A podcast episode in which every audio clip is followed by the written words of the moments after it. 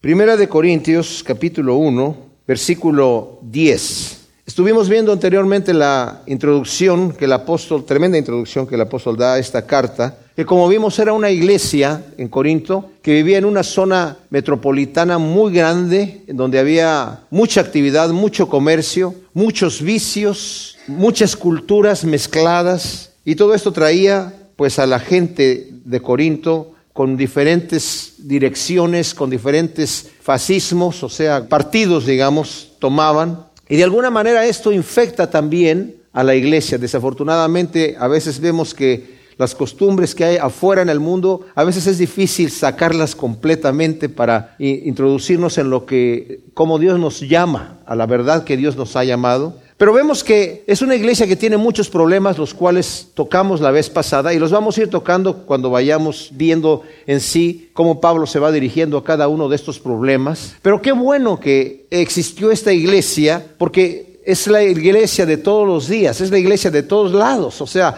hay iglesias con problemas, unos más que otros, pero al final todos necesitamos esta corrección. Y qué bueno que el apóstol se tomó su tiempo para las cartas más largas que él ha creado, aparte de la de, digamos, de romanos, pero a los romanos les escribió una sola carta. Aquí vemos que los corintios tuvieron por lo menos cuatro cartas que se mencionan, de las cuales nosotros tenemos dos. Y en esta primera carta de Corinto es tremenda, ¿verdad?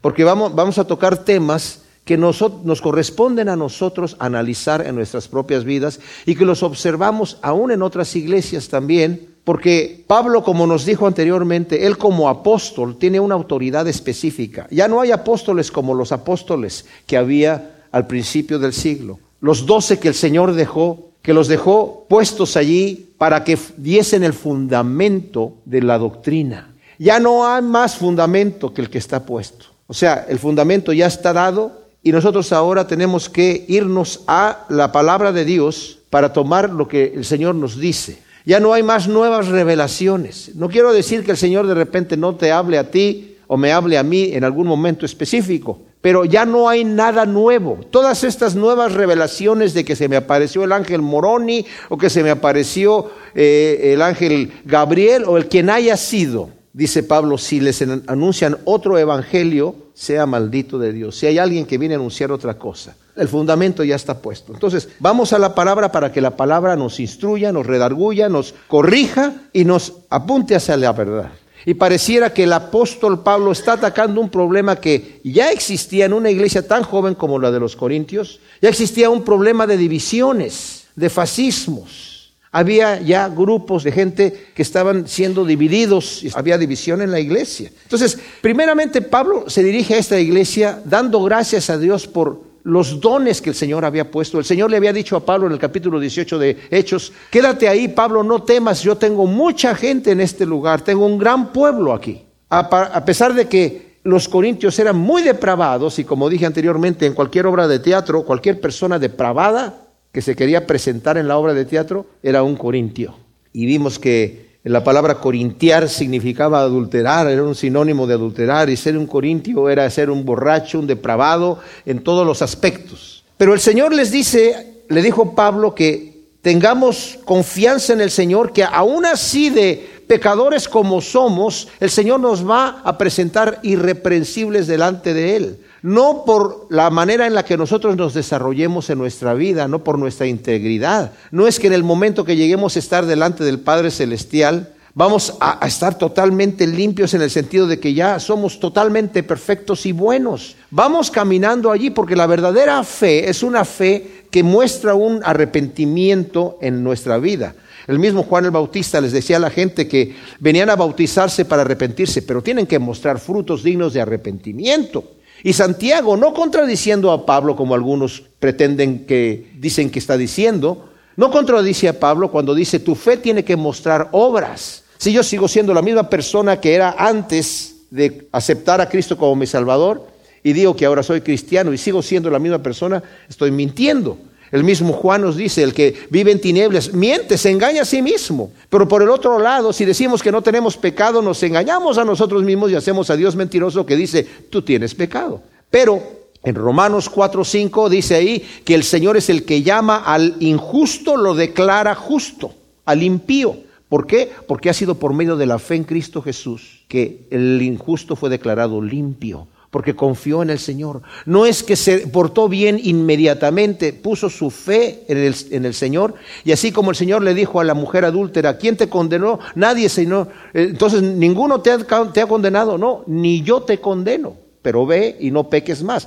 Tienes que tener un cambio. Y así como el Señor declaró limpia a esa mujer, nos declaró limpios a nosotros por medio de la fe en Cristo Jesús. Y así como por medio de la fe nos ha declarado limpios y justos delante del Señor, en el momento de nuestro arrepentimiento, por esa misma fe nos va a presentar irreprensibles delante de Dios. Qué maravilloso eh, eh, es ese evangelio de la gracia, ¿verdad? Porque no es que vamos a estar totalmente perfectos, pero el Señor nos declara limpios, irreprensibles, porque estamos siendo representados en Cristo Jesús. Dice la Biblia que en Apocalipsis que Satanás es el acusador. ¿Y de qué nos acusa? Pues nos acusa de todo lo que hacemos. ¿Y tiene razón en sus acusaciones?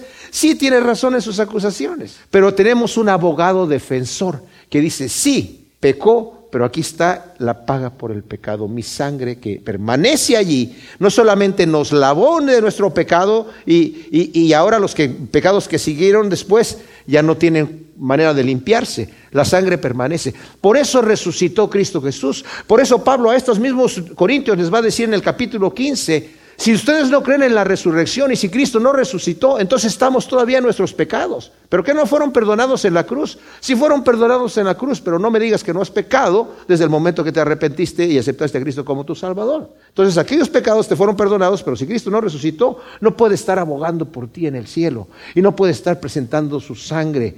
Entró, dice en Hebreos, ya no con la sangre del macho cabrío, sino entró con su propia sangre ya no al lugar santísimo representación de los cielos de los cielos, sino a los mismos cielos entró ahí, se sentó a la diestra y está abogando por nosotros todo el tiempo. El acusador nos acusa y el Señor nos redime. Qué bendición, ¿verdad? Entonces ahora dice, os ruego hermanos, dice el versículo 10, por el nombre de nuestro Señor Jesús el Mesías, que habléis todos una misma cosa y que no haya entre vosotros divisiones, sino que estéis enteramente unidos en una misma mente, en un mismo parecer. Y luego dice, porque he sido informado acerca de vosotros, hermanos míos, por los de Cloé, que hay contiendas entre vosotros. O sea, acababa de decir en el versículo 9, si ustedes se dan cuenta lo que dice, dice, fiel es Dios por quien fuisteis llamados. ¿Fiel en qué? En lo que nos dice el versículo 8, que nos va a presentar irreprensibles delante de nuestro Señor Jesús. Y fiel es Dios porque hemos sido llamados a la comunión de su Hijo Jesús el Mesías, el Señor nuestro.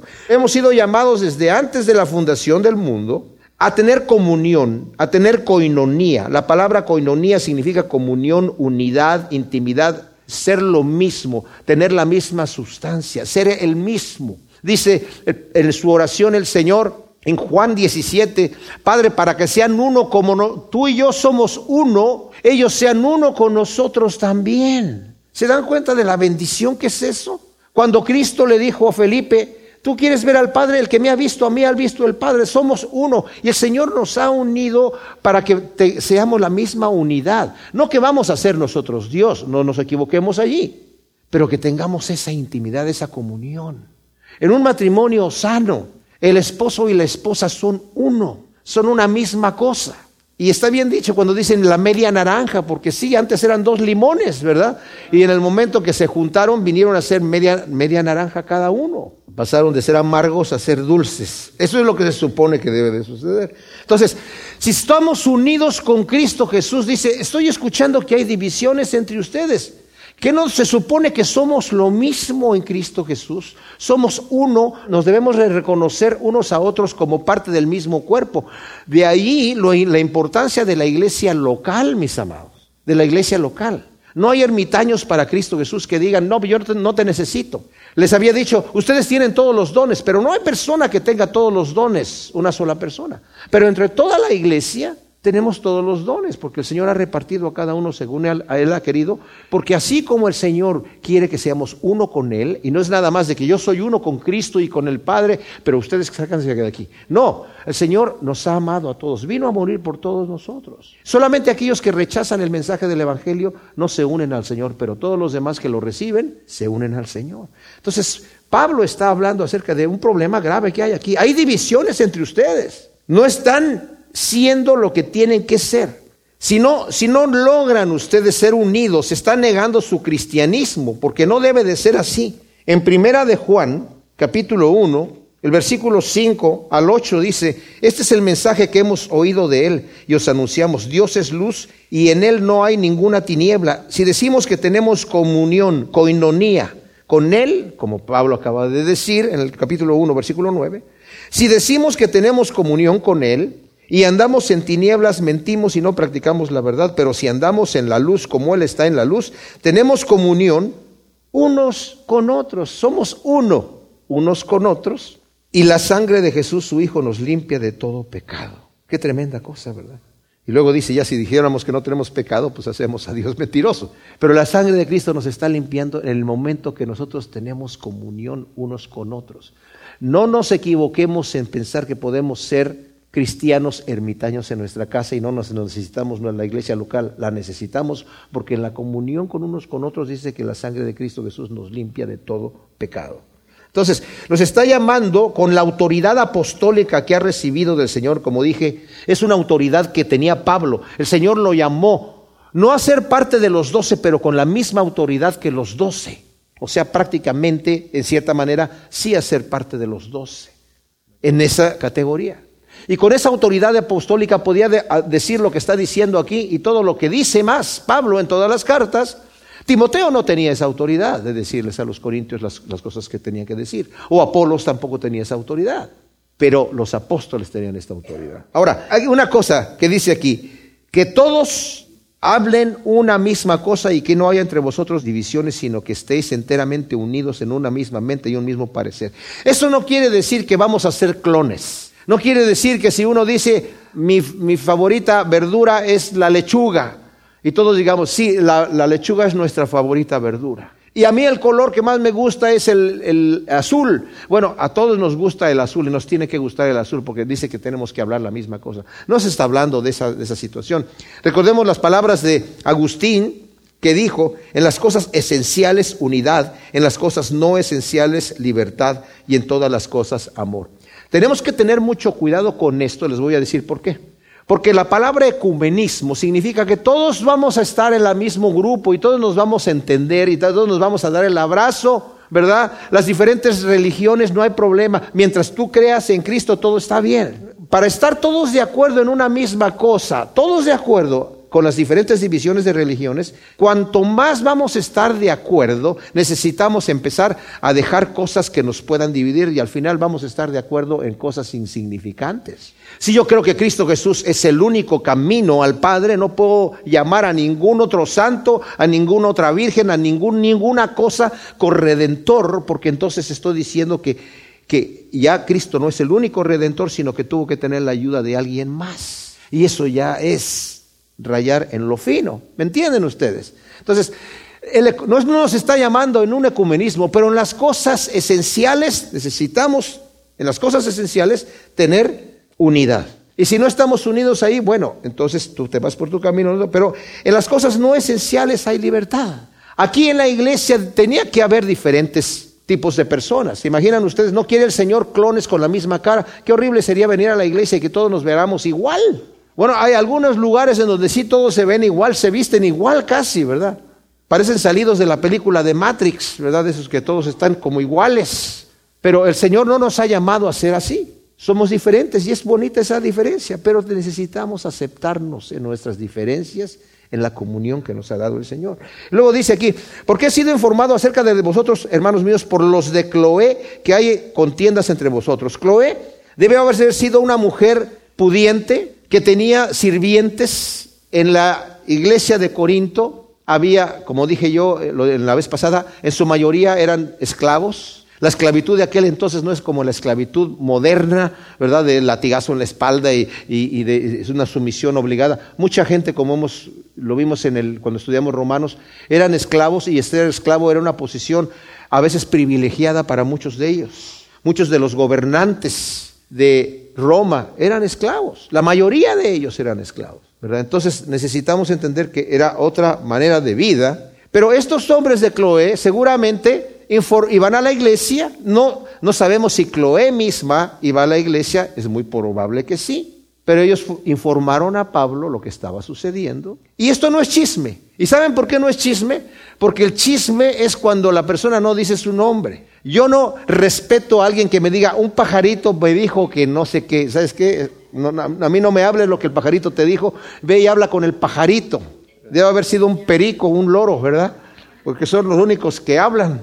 No sé, hay algunos otros pájaros que hablan, pero si te dijo eso el pajarito, pues háblalo con él. Pero los de Cloé dicen, no, nosotros fuimos los que dijimos. Y Pablo bien dice, los de Cloé me han informado que hay divisiones entre ustedes. Quiero decir que cada uno de vosotros dice, yo ciertamente soy de Pablo, yo de Apolos, yo de Cefas, yo del Mesías. ¿Ha sido dividido el Mesías? ¿Acaso fue crucificado Pablo por vosotros? ¿O fuisteis bautizados en el nombre de Pablo? Doy gracias de que a ninguno de vosotros bauticé, sino a Crispo y a Gallo, para que nadie diga que en mi nombre fuisteis bautizados. Y luego parece como que se acuerda y dice, también bauticé a la familia de Estefanas, por lo demás, no sé si bauticé a otro, porque no me envió el Mesías a bautizar, sino a evangelizar. No con sabiduría de palabras para que no se haga vana la cruz del Mesías. Hay tanto aquí, mis amados. Las divisiones. Ahora, estas divisiones no fueron causadas por las personas nombradas aquí.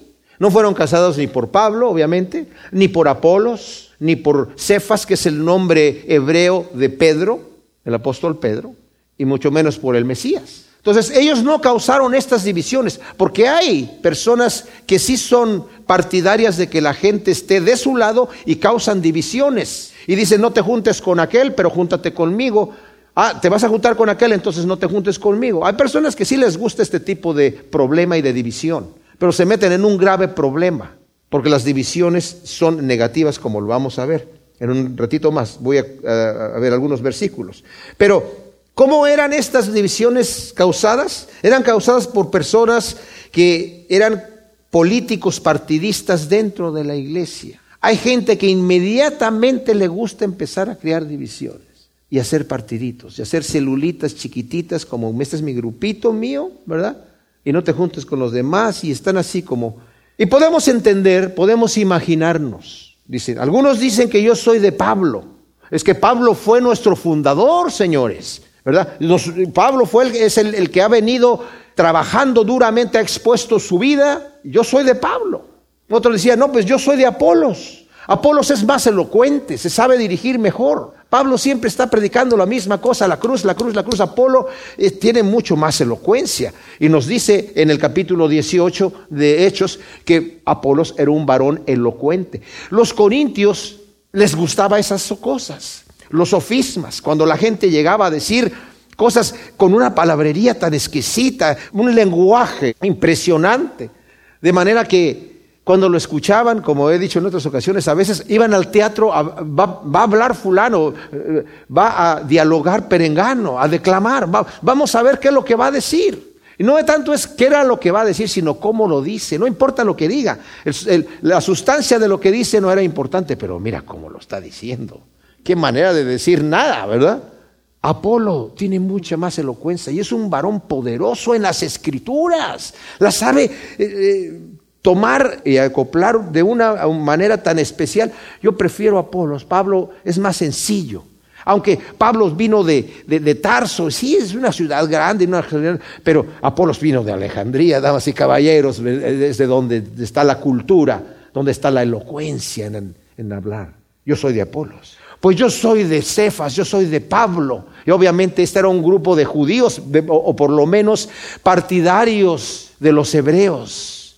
Yo me quiero vestir como judío y quiero hacer nuestras reuniones en sábado y todas las cosas lo tengo que hacer mucho más apegado a la ley. Eh, realmente Pablo es el que dice, eh, eh, sí el Evangelio, claro, Jesús es el Mesías, pero yo todavía sigo siendo judío y yo no como carne de cerdo y yo no como animales inmundos y yo sigo comiendo lo que el Señor ordenó en el, en el Antiguo Testamento y yo me guardo de la ley todavía. Pablo es más liberal, está hablando de que puedes hacer, dice él, cuando está con los judíos se comporta como judío, pero cuando está con los gentiles se comporta como gentiles. Eh, Pedro no, Pedro mantiene su integridad como judío. Bueno, pues Pablo lo tuvo que reprender en Gálatas. Cuando ustedes leen la carta de Gálatas, ahí Pablo reprende a Pedro porque al principio se sentaba a comer con los gentiles, pero cuando llegaron unos hermanos cristianos de Judea, eh, se apartaba de ellos y se sentaba solamente con los judíos. Y lo reprendió, le dijo, tú eres un hipócrita, porque ni siquiera estás cumpliendo la ley. Si te dices que eres judío, cumple la ley completamente. No puedes estar entre dos aguas y decir, bueno, estoy cumpliendo la ley, pero no la estoy cumpliendo toda porque ahora ya soy cristiano y tengo libertad. Pero tú que ni siquiera estás cumpliendo la ley, ya somos libres de la ley. Yo soy de Pedro. Él está más apegado a la tradición. Él está más apegado al fundamentalismo y es más fundamental. Yo me voy con Pedro. Y había otro grupo que decía, ¿saben qué, damas y caballeros? Ustedes todos están errados. Yo soy de Cristo. Los hombres, ¿quiénes son los hombres? Si tenemos los dichos del mismo maestro aquí escritos, ¿quiénes son Pablo? ¿Quién es Apolo? ¿Quién es Cefas? Al lado del maestro para que escuchemos sus enseñanzas. Esta es la gente que no escucha y que no respeta a nadie en la iglesia. No escucha la palabra que el Señor está dando a través del predicador, a través de la persona que el Señor ha puesto para pastorear la iglesia que de repente dice, no, no, no, no, no, no. A mí Dios me habla personalmente, a mí Dios me dijo, ¿eh? a mí Dios me dijo. Entonces yo soy de Cristo. Y son peligrosos, porque no respetan ninguna autoridad de nadie. Qué triste es cuando los mismos líderes o pastores son los que causan las divisiones, como vimos en Proverbios 16, del 16 al 19, dice que seis cosas aborrece el Señor y la séptima abomina su alma y la séptima es el que causa división entre hermanos. Y luego Pablo nos exhorta en Romanos 16, 17, que no nos juntemos con aquellos que causan divisiones. Y en Judas, versículo 19, dice, esos son los sensuales los que causan divisiones, los que andan buscando su propio beneficio. Qué triste es cuando eso sucede. Dice, ¿acaso ha sido dividido Cristo en partes? ¿Ha sido descuartizado? Es la palabra que utiliza. ¿Acaso está descuartizado Cristo? para que tú te tomes una partecita y decir, yo soy de Pablo, yo soy de Apolos, yo soy de esta denominación, yo soy de aquella, y no recibo a los que son aquellos. Y a los que no creen como yo creo, no los recibo. Dice, qué bueno que yo no bauticé a nadie, para que nadie diga que ha sido bautizado por mí. Es el peligro de hacer que el bautismo nos hace pertenecer a Cristo. Y Pablo se cuidaba de no bautizar. Al principio tuvo que bautizar a algunos. Antes de que llegara Timoteo y llegaran Silas, tuvo que bautizar a algunos. Y dice, pues tuve que bautizar a los primeros convertidos allí. Porque era, ¿creíste ya? Bueno, bautízate inmediatamente, que era un símbolo de pertenecer. Es el bautismo es importante, mis amados. Es el sello. Ese es el signo de decir, me he arrepentido. No lo tomemos a la ligera. Porque en esta época, cuando la persona se convertía, inmediatamente eran bautizados. Pero no pensemos nosotros que el bautismo nos salva, porque hay quienes creen eso. Y los que bautizan bebés los están bautizando en el reino de Dios. No, el Señor dijo, id y haced discípulos, predicad el Evangelio y a los que se arrepienten, bautícenos en el nombre del Padre, del Hijo y del Espíritu Santo. El bautismo es importante, pero no para tomarlo de una manera desmedida. Dice en el versículo 17 de Primera de Corintios 1, Estamos viendo cómo Pablo está en este momento dirigiéndose a los corintios en este problema de división. Y acá termina diciendo, qué bueno que yo no eh, bauticé a nadie para que no me tomen como alguien que tiene pertenencia de eso, porque el Señor no me ha enviado a bautizar. Cuando dice que no me ha enviado a bautizar, dice Pablo, no está menospreciando el ministerio, simplemente está reconociendo su llamado. El Señor no me ha enviado a mí a bautizar, me ha enviado a evangelizar. Ahora, como dije yo, ¿Qué cosa es evangelizar? Es presentar el plan de salvación a través del arrepentimiento y la fe en Jesús que Dios realizó en la cruz. Este es el llamado de Pablo, a evangelizar. Lo que Dios hizo en la cruz. Ese es el mensaje del Evangelio. Que yo puedo llegar a arrepentirme delante de Dios y Él me perdona por el sacrificio que el Señor hizo en la cruz. Pero para que eso suceda, como lo vamos a ver en un momento más, tiene que haber una humillación en la parte de la persona. El que es orgulloso no se, no, se quiere arrepentir, no quiere venir, porque el mensaje de la cruz ofende. El mensaje de la cruz te dice, tú eres un pecador y te vas a ir al infierno, eres un malvado y no estás destituido de la gloria de Dios. Y Pablo va a hablar en, este momento, pero cuando dice no con sabiduría de palabras, no con sofismas o métodos dialécticos, que sería tratar de persuadir lo que es falso con palabras elocuentes o razonamientos confusos y deshonestos. Por eso en el capítulo 2 dice Pablo, cuando yo hermanos fui a vosotros, no fui proclamando el ministerio de Dios con palabras altisonantes o el superelocuentes o de sabiduría, pero sabiduría humana. Pues no me propuse saber nada entre vosotros sino a Jesús el Mesías y a este crucificado. O sea, yo pude haber llegado con, no tal vez con la elocuencia de Apolos, pero, pero me la sé manejar. Y pude haber llegado a impresionarlos a ustedes. Pablo se supo manejar perfectamente bien en, en Atenas, que era donde estaba la cultura. Y de ahí había llegado acá, pero cuando venía, dice, fui con mucho temor y temblor, porque vi una ciudad tan grandísima y yo cómo me voy a cómo voy a llegar yo un judío, no nos reciben muy bien acá en Grecia o en Roma también. Incluso se encontró con Priscila y Aquila, que eran dos judíos que acababan de llegar allí porque los habían echado de Roma. Claudio había echado a los judíos de Roma y había mucho antisemitismo en aquel entonces como lo hay ahora. Dice, para no que no se haga vana la cruz del Mesías, literalmente para no vaciar la cruz de Cristo. El evangelio sin la cruz, mis amados, no es evangelio. El sacrificio expiatorio, que es el sacrificio expiatorio del Mesías, sin ese sacrificio expiatorio del Mesías no hay perdón de pecados. Y hay un peligro de acomodar el mensaje de la cruz al público secular vaciándola de su verdadero poder y significado, disfrazando el Evangelio con principios psicológicos, carnales, para no ofender al pecador. ¿Saben? Eso es tan importante, mis amados. La cruz de Cristo ofende. Y hay iglesias en donde ya no se predica el arrepentimiento. No se le dice al pecador, estás perdido, tienes que arrepentirte. Entonces la empaquetan en un paquete muy bonito, de manera que el paquete se ve más atractivo que el contenido. Y cuando la gente lo ve, ya no ve la cruz de Cristo, Voy a hacer con un mensaje que no ofenda. Voy a hacer con un mensaje más bonito. Ven con el Señor y el Señor te va a hacer feliz. El Señor te va a hacer próspero. El Señor te va a quitar todos tus problemas. El Señor te va a quitar todas tus enfermedades y todas las situaciones negativas. No me hables de lo negativo, ¿verdad? El Señor te va a hablar, te va a decir, dar todo lo positivo, te va a bendecir y de, de aquí en adelante, arriba y adelante, como dijo un caballero un día. Pero no es así. El mensaje del Evangelio no es así. El mensaje del Evangelio es generación de víboras. ¿Quién les enseñó a huir de la ira venidera? A hacer frutos dignos de arrepentimiento. Y no digan, es que tenemos, nosotros ya tenemos nuestra religión, tenemos a Abraham por padre, eh, tenemos una herencia, tenemos un bagaje. ¿Qué bagaje tenemos? No tenemos nada. Necesitamos a Cristo. Él es el único camino, pero ofende que un carpintero de Nazaret haya llegado a predicar el Evangelio, que, que Dios haya encarnado en una persona así, que ni siquiera tenía atractivo físico, como dice Isaías, para que no lo deseen. ¡Wow! Ese es el mensaje que ofende. Y hay un peligro de querer ¿Qué tal si la pintamos? Quizás le metemos un poquito de psicología, o le metemos un poquito más de arte, o le metemos un poquito más de belleza, o lo hacemos, lo hacemos que haga milagros. ¿Qué, podemos, ¿Cómo la podemos anunciar para que la gente la desee? La gente no la va a desear y el mensaje de Pablo es este. Yo he venido a predicar el Evangelio como es y me propuse no presentar otra cosa y no voy a decir, con esto ustedes van a estar bien. Escuchen el gran mensaje con lo cual se les va a quitar todo problema. Sino más bien les voy a presentar algo problema. Los voy a ofender, damas y caballeros. Permítanme ofenderlos. Son unos pecadores. Son generación de víboras. Así que no se dejen engañar para huir de la ira venidera, porque cuando se presenten, si se presentan como están delante de Dios, Dios Santo, van a tener muchos problemas. Muchos problemas, muy graves.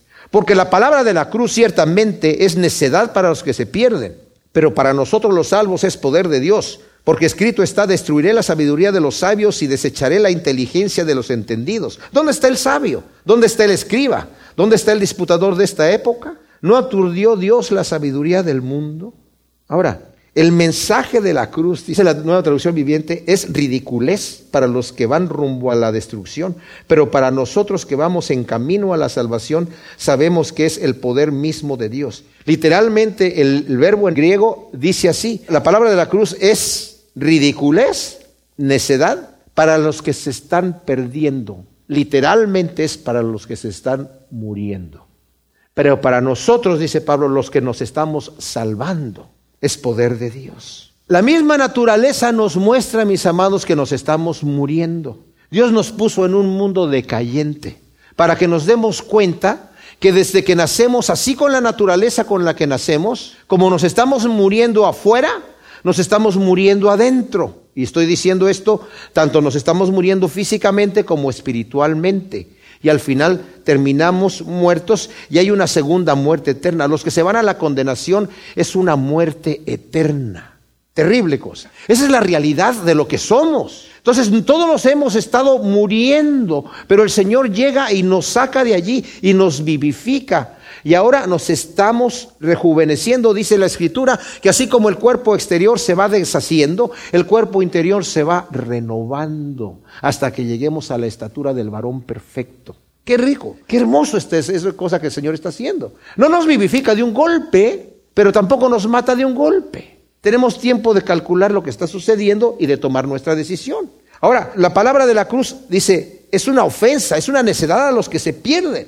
El hombre natural no puede concebir un evangelio de salvación por la gracia a través de la fe en Jesucristo, por medio del sacrificio expiatorio de la cruz. No, él quiere sentir que él mismo puede salvarse a través de sus donaciones que está haciendo, de sus caridades, cómo está ayudando a la gente. Por eso mucha gente, cuando hay lugares en donde piden ofrendas desmedidas, ministerios que quieren enriquecerse, hay gente que ofrenda demasiado allí, o, creyendo que con eso se va a ganar su salvación. No estoy diciendo que no se ayuden a ministerios y que está mal pedir ofrendas, estoy diciendo simple y sencillamente la actitud del corazón que puede estar equivocada en la persona que está dando. Hay, gente que se les presenta ese mensaje, inmediatamente se les convence, porque en el ser humano está esa cosa, yo tengo que hacer algo, no me digas que Cristo lo hizo todo, yo tengo que hacer algo, tengo que hacer alguna proeza tengo que hacer alguna penitencia, algún sacrificio, me tiene que doler un poquito. ¿Se acuerdan de Namán en Segunda de Reyes capítulo 5 que llegó delante de Eliseo? Namán era el jefe del ejército sirio.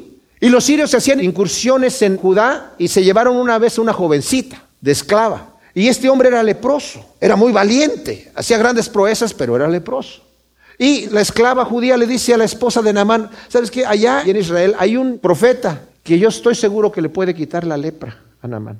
Entonces se lo dicen al rey, el rey manda a llamar a Namán y Namán le da una carta para que se la presente a Joram, el rey de Israel, el hijo de Acab. Y cuando se la, ve, Namán dice, te mando este hombre aquí para que me lo sanes de la lepra. Dice, pues, ¿qué, cree que soy yo Dios o qué? Es, me está incitando a la guerra y se empieza a enojar.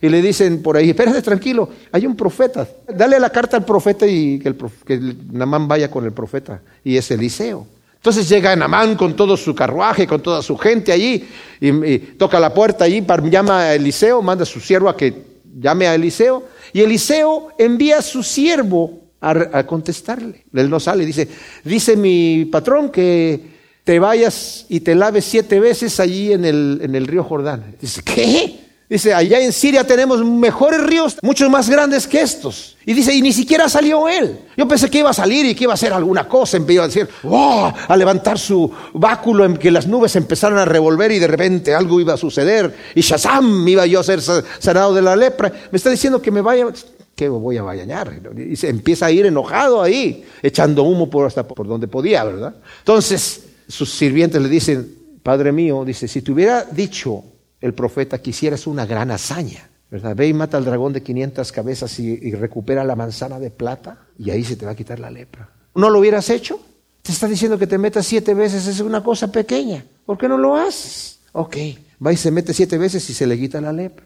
O sea, hay gente que quiere, ¿verdad? Quiere, ya no, yo tengo que hacer algo. Porque la, la, palabra de la cruz de Cristo ofende a la gente. No me digas que yo soy un pecador y que nada puedo hacer acerca de mi pecado y que por la muerte de ese carpinterito de Nazaret, clavado en una cruz, bueno, para nosotros, ¿verdad? La cruz es algo especial. Pero piensen, en aquel entonces las cruces existían en todo el imperio romano. En cada ciudad había cruces por todos lados. Y no eran para que se traerles flores y hacer este, peregrinaciones y andar caminando de rodillas, eran para matar gente, torturándola. Los, tanto los romanos como los griegos estaban muy familiarizados con la cruz. porque era el instrumento que utilizaban los romanos para torturar y matar a la gente en aquel entonces. Era la costumbre. No vas a decir que a ese carpintero charlatán que tomaron ahí hablando y que murió, lo castigaron. Ese es el Hijo de Dios. ¿Y que ese es el, el mensaje?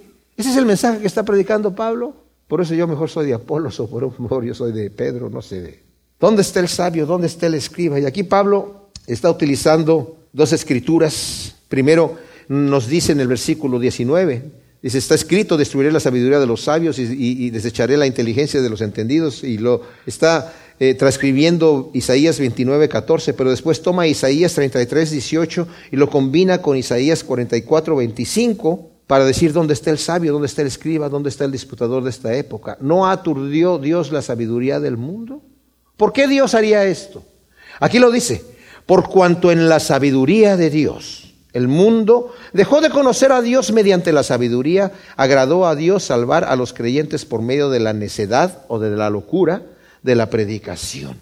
O sea, Dios en su plan divino tiene un plan por cuanto el hombre no quiso conocer a Dios mediante la sabiduría. ¿Cuál sabiduría? La que el Señor le ha dado. Dice, porque habiendo conocido a Dios, Romanos 1, 17, no le, 18, perdón, no lo, lo desecharon, le dieron la espalda, conociéndolo, le dieron la espalda. Se envanecieron en sus razonamientos. ¿Por qué le darían la espalda a algo que ya conocen? Porque no quieren reconocer que su comportamiento es pecaminoso y desagrada a Dios. Quieren quedarse en su porquería. Y aunque suene muy simple, esa es la razón por la que la gente niega a Dios, porque quieren quedarse en su porquería. Porque Dios no, les está ofreciendo bofetadas, Dios no les está ofreciendo cosas negativas, Dios les está ofreciendo bendición y vida eterna.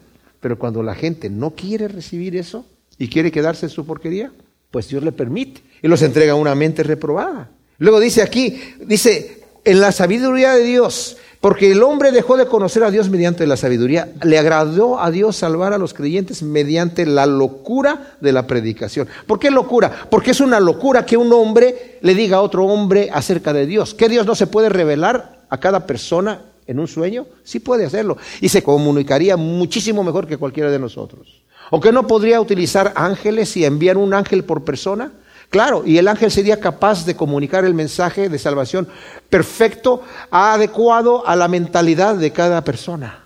Pero utiliza hombres imperfectos, torpes, para comunicar esta grandeza. Como dice Pablo, es, tenemos un tesoro en vasos de barro. Y el Señor escogió eso porque los hombres no quisieron escucharlo. Entonces, ahora a través de la locura de la predicación. Pero también es una locura porque la palabra de la cruz es una locura para los que se pierden.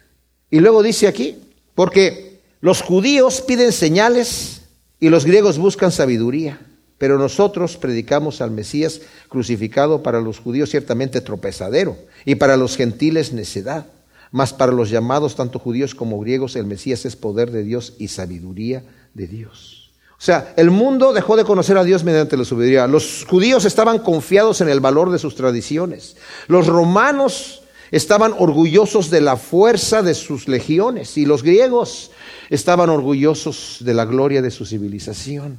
Los judíos piden señales, a pesar de las muchas señales que el Señor hizo entre ellos, los judíos cegados por el legalismo y el formalismo, pedían aún más señales. Después de que el Señor multiplicó los panes y los peces delante de una multitud, después le dijeron, Señor, muéstranos señal. Oye, que no la vieron ya. Y la señal que querían eran más pan. Y el Señor le dice, ustedes no vienen aquí a buscarme porque me escucharon hablar, quieren, quieren estar saciados otra vez. ¿Qué señal quieren que les muestre? Bueno, no les dijo tanto así, pero ellos empezaron a decirle, mira, pues Moisés les dio maná en el desierto, ¿y tú qué señal nos muestras? Y les había dado de comer el día anterior. Queremos más pan y más peces. Así andamos tras de ti, no tenemos que trabajar, nada más multiplica, te pasamos un pan, ¿cuántos necesitas? ¿Cinco? ¿Dos? ¿Dos peces y cinco panes? Eh, te proveemos cinco panes y dos peces o los guardamos del día anterior para el otro día. Mientras no los multipliques duros al otro día, ¿verdad? Te los guardamos. No, los judíos piden señales y los griegos buscan sabiduría. Ellos pedían una sabiduría que se conformara a su religión poetizada, glorificada. Muchos hacen de la cruz de Cristo la poetizan, la glorifican. La palabra de la cruz exponía la fealdad del pecado y la falsedad del corazón y por eso para ellos era una locura. La carta de Pablo sugiere que algunos creyentes deseaban disfrazar, como dije yo, la fealdad de la cruz por medio del ropaje de la filosofía de moda. O sea, lo que es de moda se lo vamos a poner para que sea más atractivo, la vamos a hacer más juvenil para los jóvenes, la vamos a hacer más infantil para los niños, ¿verdad? No estoy tratando de decir que no nos acoplemos en nuestro lenguaje a la cultura y al pensamiento de la persona que escucha, pero si le quitamos el valor de lo que es, estamos presentando otro mensaje, estamos presentando otro evangelio. Y luego dice aquí, pero nosotros predicamos al Mesías crucificado, dice el versículo 23, para los judíos ciertamente tropezadero. Cristo crucificado, no un Cristo siempre agonizante que nos dé lástima. La palabra de la cruz siempre incluye el hecho de la resurrección que llega al alma con poder y que habla de la victoria de Dios sobre el pecado y sobre la muerte y sobre Satanás. No pensemos en el Cristo, allí siempre está. Cristo no está allí, es resucitado y está a la diestra del Padre. Tuvo que pasar por ese doloroso proceso para pagar por nuestros pecados. Pero el mensaje de la cruz no es ese. El mensaje de la cruz es que Cristo murió y resucitó. Y está a la diestra del Padre. Ahora dice, los llamados, tanto judíos como griegos, son los escogidos desde antes de la fundación del mundo que abrieron su corazón al mensaje del Evangelio. Luego dice el versículo 25, porque lo necio de Dios es más sabio que los hombres y lo débil de Dios más fuerte que los hombres. O sea, el Mesías es poder y sabiduría de Dios, poder de Dios, ya que es Dios mismo quien por su amor hizo expiación por el pecado, y es sabiduría de Dios, es ese maravilloso y perfecto plan de salvación que eficazmente reconcilia al pecador con Dios, infinitamente más elevado que los raciocinios filosóficos de los griegos y las interpretaciones rabínicas de los judíos de las escrituras. Mucho más elevado este mensaje. Lo insensato de Dios dice aquí, Dios no tiene nada de insensato y nada de necio. Y el que juzga a Dios debe considerarse que Él es solamente una criatura caída. Pero es un hebreísmo, es una forma de, expresarse. Lo insensato de Dios es más sabio que los hombres, porque la gente acusa a Dios de ser insensato. ¿Por qué hizo lo que hizo? Como este blasfemo Richard Dawkins. ¿Para qué murió Cristo en la cruz? ¿A quién está tratando de impresionar? Dice el tipo. Pues yo creo que a sí mismo. Porque él es la víctima, es el sacerdote y también es el juez. No entendiendo el poder de la cruz, ridiculiza a Dios. Y lo débil de Dios, pues Dios no es débil. Es más fuerte que los hombres. Dios es omnipotente. Pero el hombre necio no considera que Dios ha hecho y hace lo que siempre quiere, dice Isaías 46 del 8 al 13. Yo soy, yo hago lo que yo quiero y lo que quiero lo hago y lo he hecho y permanece. Así que el plan de Dios no es un plan que Dios adaptó a algo que no podía ser lo mejor, lo hizo lo perfecto como Él quiere. Nosotros somos los que somos ciegos y necesitamos entender este plan perfecto de Dios. Y luego dice, porque mirad, hermanos, vuestro llamamiento, que no sois muchos sabios según la carne, ni muchos poderosos, ni muchos nobles, sino que lo necio del mundo escogió Dios para avergonzar a los sabios, y lo débil del mundo escogió Dios para avergonzar a los fuertes, y lo vil del mundo y lo tenido en nada escogió Dios, lo que no es, para avergonzar lo que es, para que ninguna carne se jacte delante de Dios. Pero de él proviene lo que sois en Jesús el Mesías, el cual por parte de Dios se ha hecho en nosotros sabiduría, justicia, santificación y redención, para que, como está escrito, el que se gloría, gloríese en el Señor. Ciertamente cuando nos veemos unos a nosotros, en aquel entonces sobre todo la mayoría, como dije, eran esclavos. Había personas importantes. Estaba Erasto, tesorero de la ciudad. Estaba eh, eh, Crispo, que había sido el líder del encargado de la sinagoga, ¿verdad? Y varios que están ahí. Gallo también, el que presentó su casa ahí, la prestó. Ticio justo para que eh, fuese la iglesia, y había otras personas, Cloé misma. Pero la mayoría, dicen, vean ustedes que Dios no, vino a escoger a los nobles, no vino a, a, escoger a los reyes y a los presidentes para que fuesen los que fueran cristianos y los que llevaran el Evangelio. Fíjense que el Evangelio entra mucho más fácil entre la gente pobre y la gente necesitada. Porque ya se dan cuenta que necesitan el Evangelio. No son autosuficientes. Y qué bueno. Si nosotros nos vemos, no es porque el Señor nos escogió, porque nosotros, Dios se sacó la lotería con nosotros. No. De lo vil y de lo menospreciado escogió Dios para avergonzar lo que es, de lo que no es, dice aquí. ¿Para qué lo hace eso el Señor? Para que ninguna carne se jacte delante de Dios y diga, porque esto, yo sé por qué me escogió el Señor, porque me dio esta facultad. No, Señor. Para que nadie se jacte, Ve quién eres tú. Más adelante les va a decir a los corintios también. Hey, ¿por qué te jactas de que tienes algún talento? Si lo tienes, Dios te lo dio. Y si Él te lo dio, ¿por qué te jactas? Tú no lo tienes de ti mismo. No pensemos que nosotros nos hemos hecho a nosotros mismos. Dice el profeta Isaías, el barro de repente lo, forma el alfarero y de repente el barro le dice al alfarero, tú no me hiciste, yo me hice a mí mismo. Podemos pensar en la locura y la, loquera de que eso significa, pero el hombre hoy en día se levanta delante de Dios y, y le dice, tú no me hiciste, yo me hice a mí mismo. Soy producto de la casualidad, a ti no te necesito. Increíble. Pero de Él proviene lo que ahora somos. Lo que ahora somos, somos en el Señor para que como está escrito, el que se gloríe, gloríese en el Señor. Y esto lo está tomando de alguna manera de Jeremías. Vamos a leer y con eso terminamos en Jeremías capítulo 9, dice en el versículo 23. Así dice Yahvé, no se alabe el sabio en su sabiduría, ni se alabe el valiente en su valentía, ni se alabe el rico en sus riquezas, sino alábese en esto el que se haya de alabar en entenderme y conocerme que yo soy Yahvé, que hago misericordia, juicio y justicia en la tierra, porque estas cosas quiero, dice Yahvé. Y Pablo también dice, yo si me voy a gloriar en algo, me voy a gloriar en mis debilidades, porque si me glorío en, en lo débil que yo soy, yo no tengo muchas cosas de qué gloriarme en la carne, pero no, no lo voy a hacer, porque eso que yo era, ahora lo tengo como basura. Ahora me voy a gloriar en Cristo Jesús, porque ahora lo que soy, lo soy por Cristo Jesús. De Él es toda la honra y toda la gloria por todos los siglos. Amén. Gracias Señor, te damos por tu palabra. Te pedimos que la siembres en nuestro corazón en buena tierra para que produzca ciertamente su fruto a ciento por uno. Amén.